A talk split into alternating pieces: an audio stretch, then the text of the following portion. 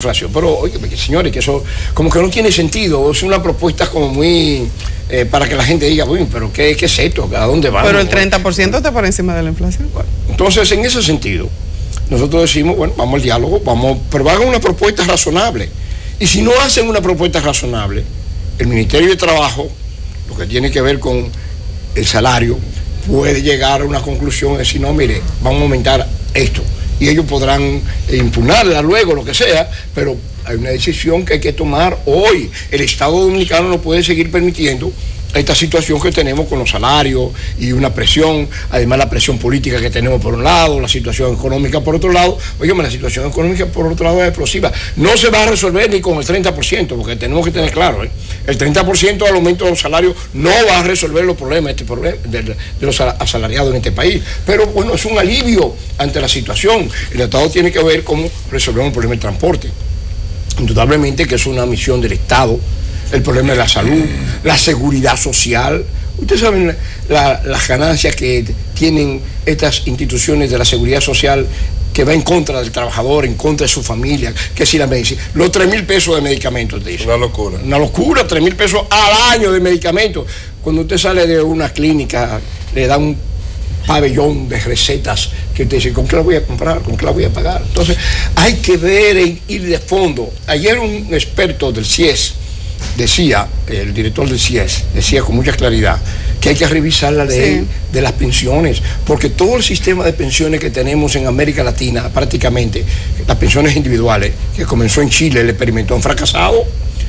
Óigame, cuando lleguemos aquí a los 30 años de trabajo, ¿Cuánto va a recibir un trabajador que gane, por ejemplo, 25 mil, 30, 40 mil pesos? Para recibir 5, No, Gabriel, pero hay, otra realidad. Eh, entonces, ahora hay que comenzar y en ese sentido el sector empleador tiene razón, que comencemos a revisar las cosas para prevenir el futuro. Pero este ahí hay otra realidad, y es que la, población está envejeciendo. Y, no, y están naciendo cada vez menos niños. Indudablemente que está envejeciendo y por eso admite todo el mundo hoy que hay que revisar la ley de pensiones, la seguridad social hay que revisarla, porque vamos a llegar, fíjense, yo vengo ahora mismo de, de Bélgica, un congreso de los sindicatos cristianos belgas las pensiones las subieron a 67 años. O sea, 67 años para tener una pensión. Ellos hablan del índice precisamente de envejecimiento, el problema de la economía, que no resiste. Las expectativas de vida que también se toman Entonces, que no resiste, entonces, llevan a 67 años. Nosotros tenemos una pensión de 60 años. Cuando nuestra población sigue envejeciendo, ¿qué va a pasar? ¿Qué va a pasar con la situación de las pensiones. Ya yo no tengo problema, estamos hablando del futuro, los jóvenes como ustedes, pero la mayoría de este país va a tener un proceso muy difícil. Entonces nosotros decimos, mire, sectores empleadores, ustedes tienen, primeramente gobierno, el gobierno tiene con el asunto de, la factura petrolera eh, alrededor de 88 mil millones de pesos de beneficio para este año. Hoy estamos hablando de un monto muy alto, sobre 2 millones de, 2 mil millones de dólares. ¿Por qué el gobierno nos coge parte de ese dinero y dice, bueno, vamos a mejorar los salarios de los empleados públicos, vamos a mejorar las pensiones, vamos a mejorar a ese sector que realmente ahí están los trabajadores eh, cañeros pidiendo que se les revisen sus pensiones.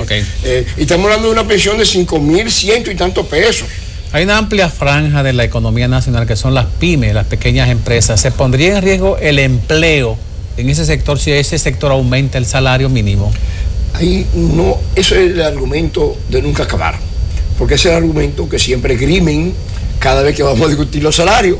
Y siempre es el mismo argumento de que van a perder empleo.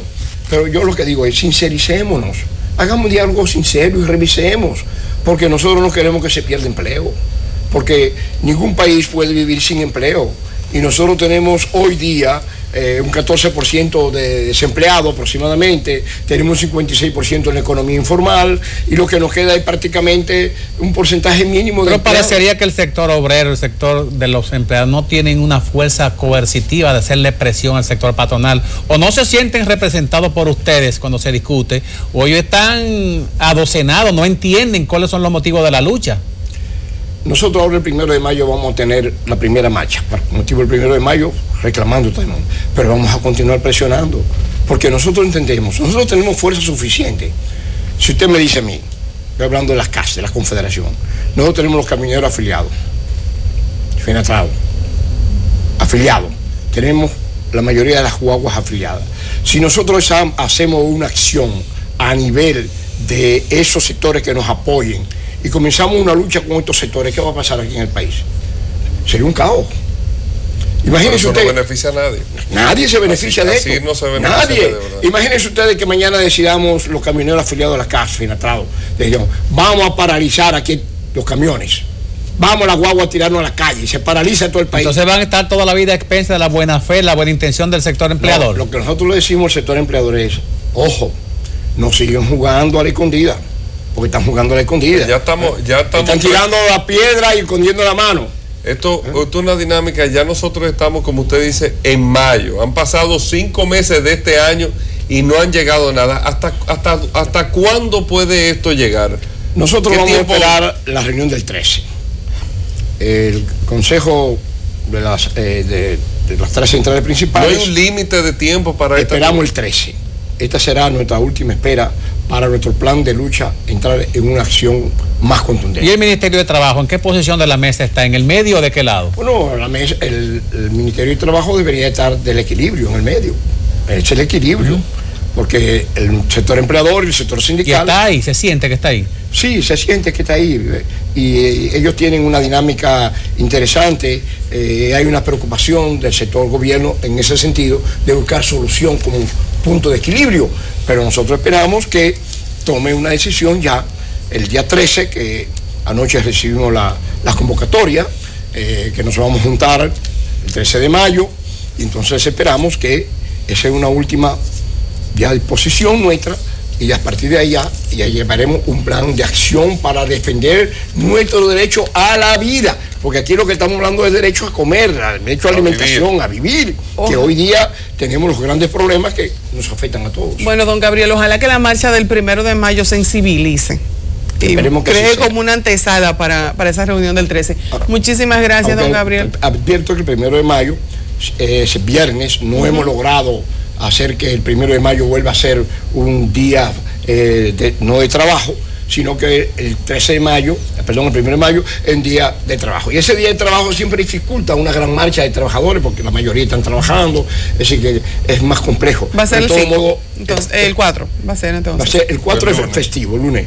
Pero eh, el día de trabajo, el primero, viernes. Entonces esperamos que en esta marcha los trabajadores puedan apoyarnos junto con otros sectores populares y advertir al gobierno, al gobierno, porque el gobierno es que tiene que tomar iniciativa para resolver los problemas de este país que le corresponde.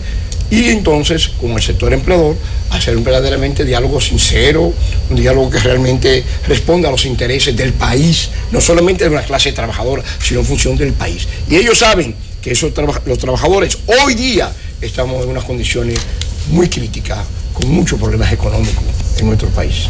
Muchísimas gracias, don Gabriel. Gracias a ustedes, muy amables. Vamos a una pausa y enseguida regresamos con deportes, no se muevan.